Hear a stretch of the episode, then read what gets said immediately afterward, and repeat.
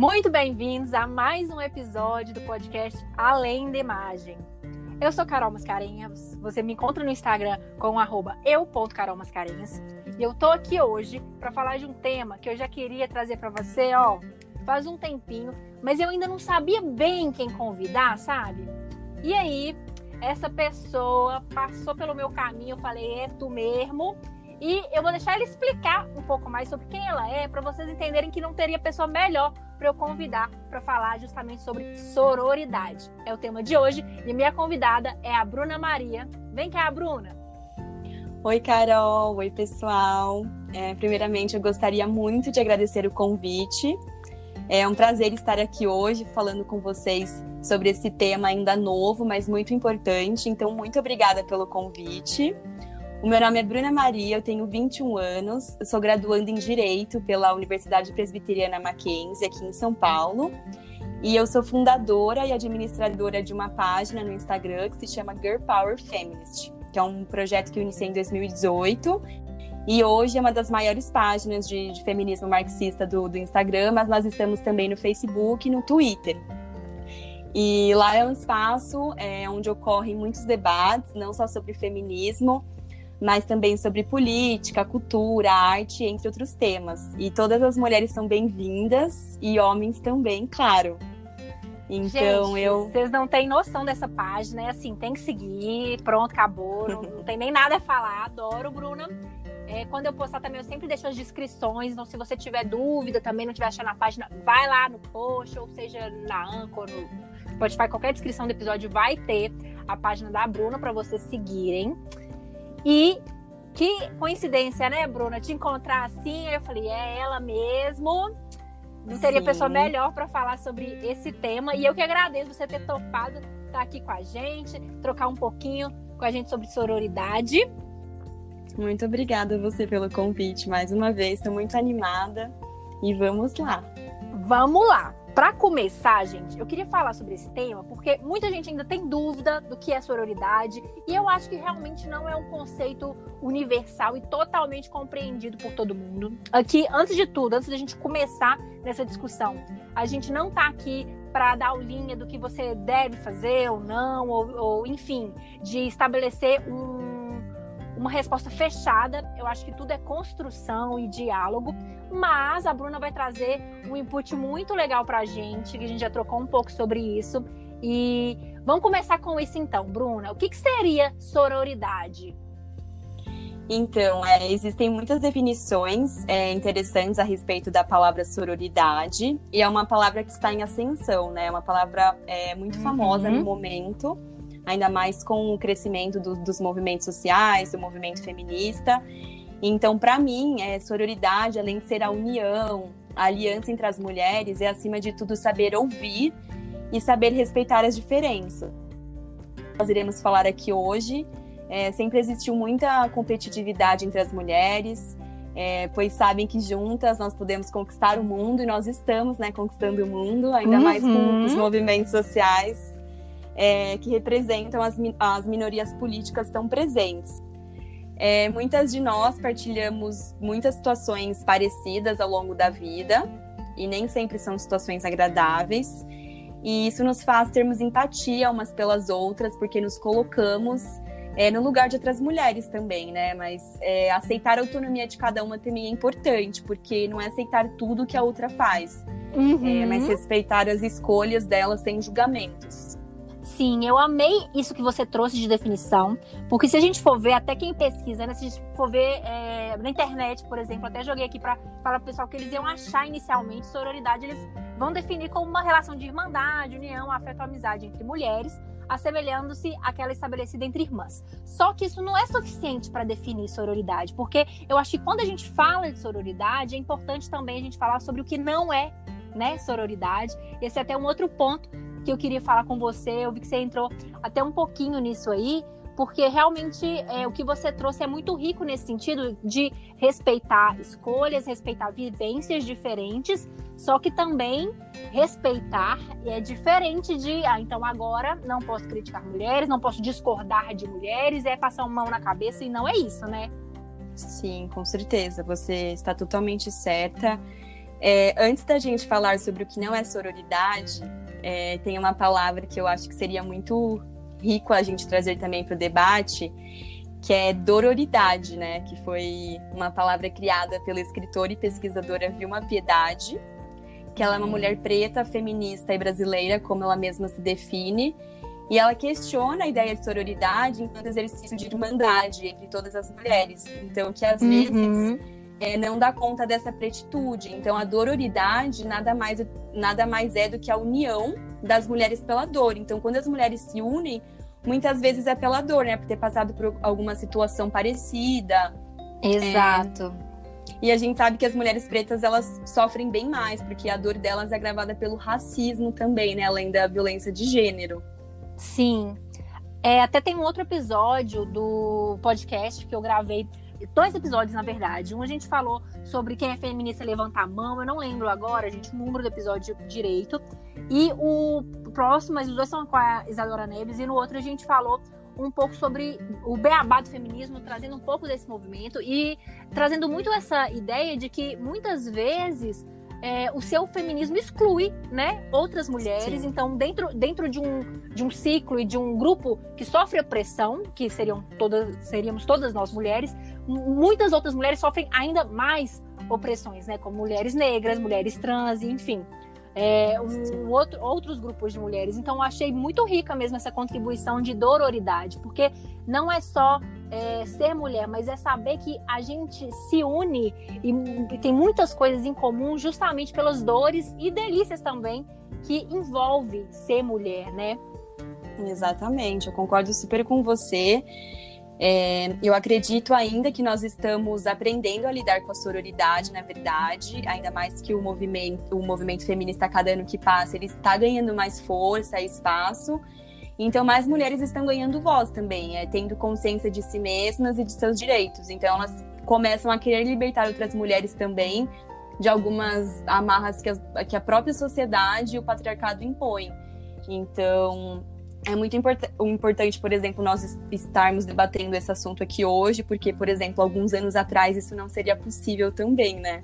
Sim, totalmente. Como a gente avança, né? Isso que é, eu acho muito lindo, assim, a gente entender também. É, eu acho sempre importante falar para quem está ouvindo aí. Eu trago esses temas que são importantes para mim, que eu gosto de aprender, que eu acho que fizeram sentido na minha trajetória. Eu quero levar para mais mulheres, assim, apontando um pouco o caminho que eu consegui né, iluminar.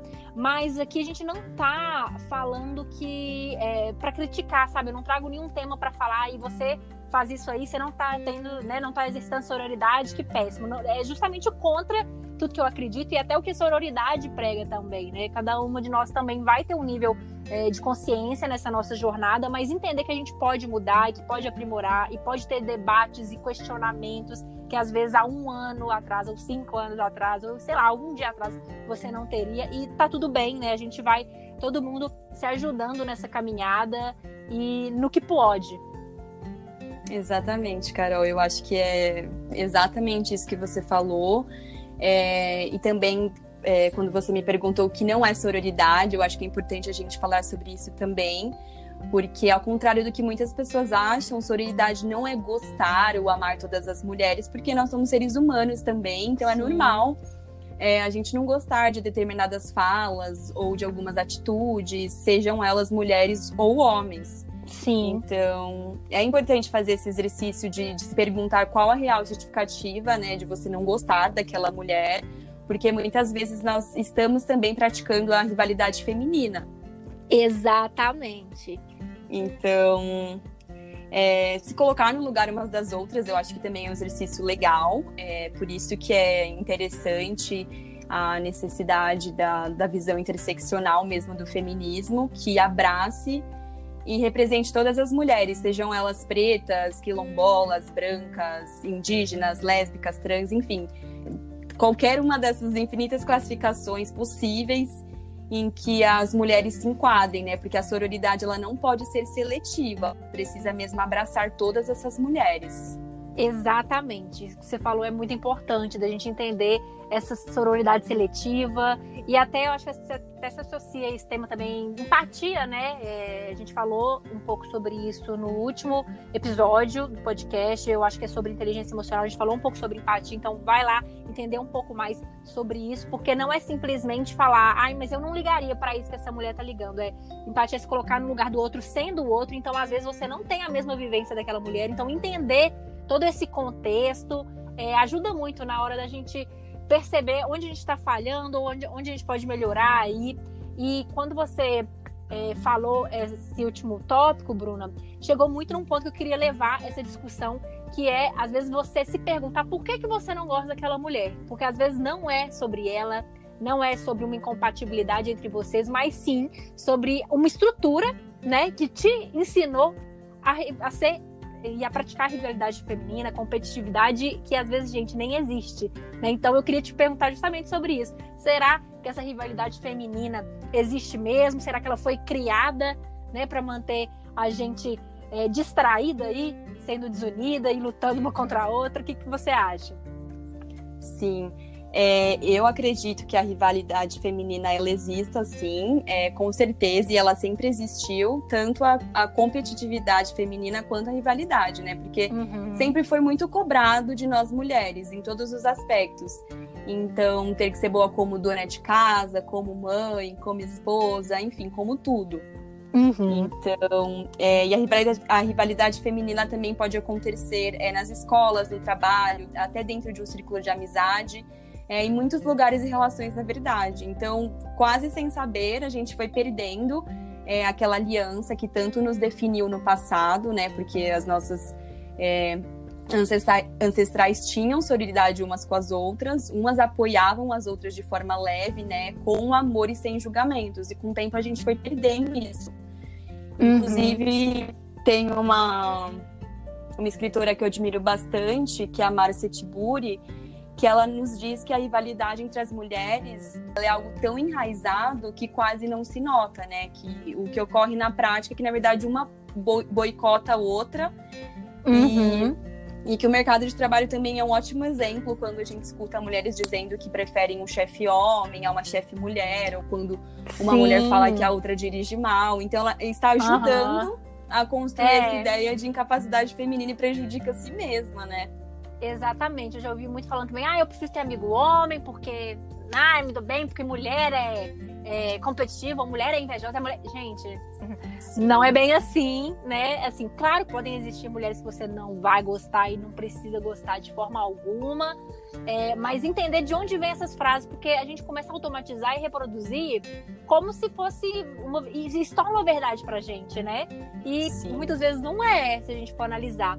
É, eu queria até trazer isso para o podcast também, vou trocar com você sobre isso, da gente pensar em situações, frases comuns que demonstram, né?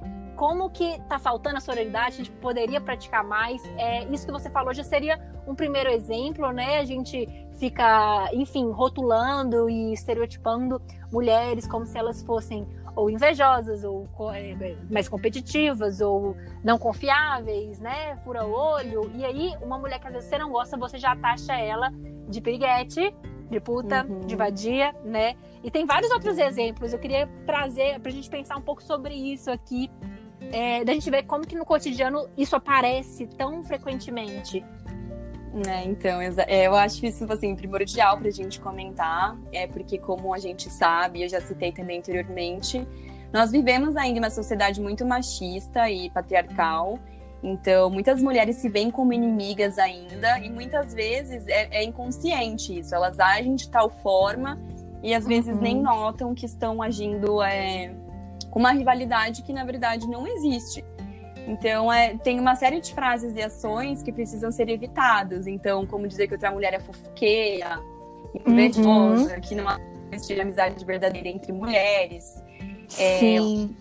Ou também chamar alguma mulher de louca. Então, é, acaba, é, mulheres e homens, na verdade, acabam culpabilizando a mulher por alguma atitude uhum. que ela uhum. tenha tomado. Então, chamar de puta, de vagabunda é, e acaba deslegitimando também é, a queixa de outras mulheres que possam ter, por exemplo, passado por alguma situação de violência, é, passado por algum relacionamento abusivo. É, então.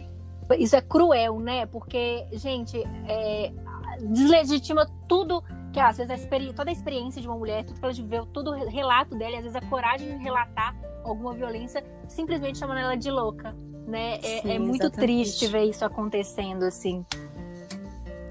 É, então, e aí as pessoas acabam acreditando sempre no agressor, né, ou no cara, e sempre questionam a veracidade na, nas falas das mulheres.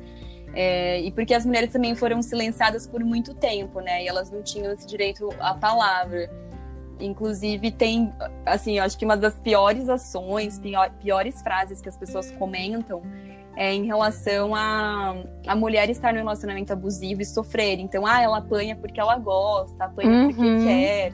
E a gente sabe que isso é um verdadeiro mito, sabe? Nenhuma mulher gosta ou quer apanhar. Ela se mantém nessa relação por diversos motivos, mas longe de gostar de apanhar ou sofrer, né, qualquer outro tipo de violência. Exatamente, assim, há um ciclo, né? Nesse assunto há um ciclo de violência muito bem construído para tirar todas as bases né, dessa mulher, para que ela realmente se veja desamparada e continue com o agressor, continue né, nesse ciclo, né? É, se a gente for analisar, é realmente um ciclo, tem essas fases aí, e é muito triste ver é, mulheres é, mantendo toda essa estrutura e culpabilizando mais uma vez, né? Às vezes é dupla penalização da vítima no caso de estupro, que ela já sofre a violência e depois ainda é questionada na delegacia ou com as amigas Sim. ou quando dá um relato.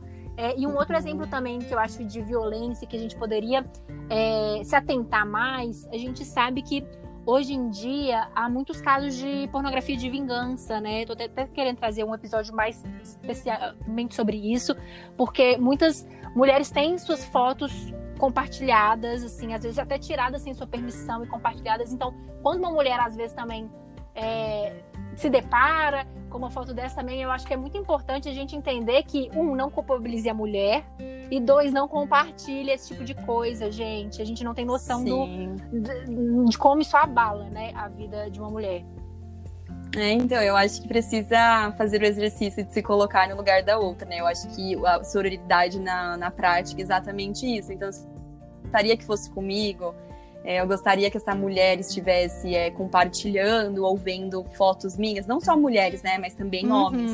Então a gente sim. precisa se ajudar. Na prática, na teoria é tudo muito bonito, mas a gente precisa colocar tudo em prática também, né, que é o mais sim. importante. Exatamente, não falha por omissão, né? Às vezes, assim. Sei que é difícil, mas a gente desenvolver essa consciência e cai muito no que você falou, né? De é, sororidade seletiva. Então, ah, só porque você Sim. não gosta da mulher, você quer acreditar que ela é uma puta, então, ah, não vou fazer nada. Então, não é bacana isso, gente. Vamos, vamos pensar um pouco mais.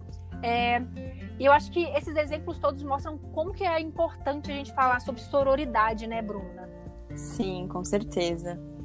É, e pensando bem assim também na palavra puta, né? O que, que seria uma, uma mulher puta também, né? Uma mulher que faz uhum. o que uhum. quer, uma mulher que fala o que pensa, uma mulher que satisfaz os seus de desejos sexuais, enfim, é uma Exatamente. palavra que as pessoas às vezes se xingam assim, né? Se chamam e a gente fica sem entender muito bem qual que é o verdadeiro sentido, né? Eu acho muito ultrapassada essa palavra. É totalmente mesmo. É assim, é, culpabiliza uma mulher por agir como uma pessoa livre e como um homem, né? Com o mesmo nível de liberdade uhum. de um homem. E, de novo, essa questão de culpabilizar, né? A mulher, às vezes, o cara que. Enfim, não é nem questão de apontar é, culpa para homem também, não, apesar que muitas vezes é complicado, né? A gente abstrair, que não estão ajudando Sim. a gente nisso. Mas, assim, é entender que, gente, é, tudo recai muito mais sobre a mulher, né? Então, assim, o estigma, às vezes preconceito em alguma situação e, e acaba passando pano para quem poderia ou ter essa responsabilidade de fato, ou pelo menos compartilhar essa responsabilidade. E é muito louco porque muitas vezes a gente olha, é, vamos colocar nesse exemplo, né, que muitas mulheres chamam uma mulher de puta porque ela se envolve com um cara comprometido, por exemplo. Eu acho que isso uhum. até entra também nisso de praticar sororidade, também é talvez você né, pelo menos para mim, na minha visão, é, pensar de novo sobre isso. Gostaria que fosse comigo, eu realmente preciso disso, porque muitas mulheres, olha como que a rivalidade é grande nesse momento, ela fala, aí, coitada da outra, tá ali, levando galha, ao invés de pensar que, tipo, gente, babaca é esse cara, coitada desse cara aí, que não tem esse senso, né, de fidelidade, lealdade, a gente ainda olha para a mulher que nem está sabendo de nada que está acontecendo. Então mostra como que é importante a gente falar sobre isso e não sair do campo da fala também, né? É, eu concordo super. Eu acho que a gente precisa pôr principalmente na prática, é, porque na teoria é muito fácil, né, a gente só falar. Uhum. E como você me perguntou também, eu acredito que seja muito importante a gente falar sobre sororidade. É...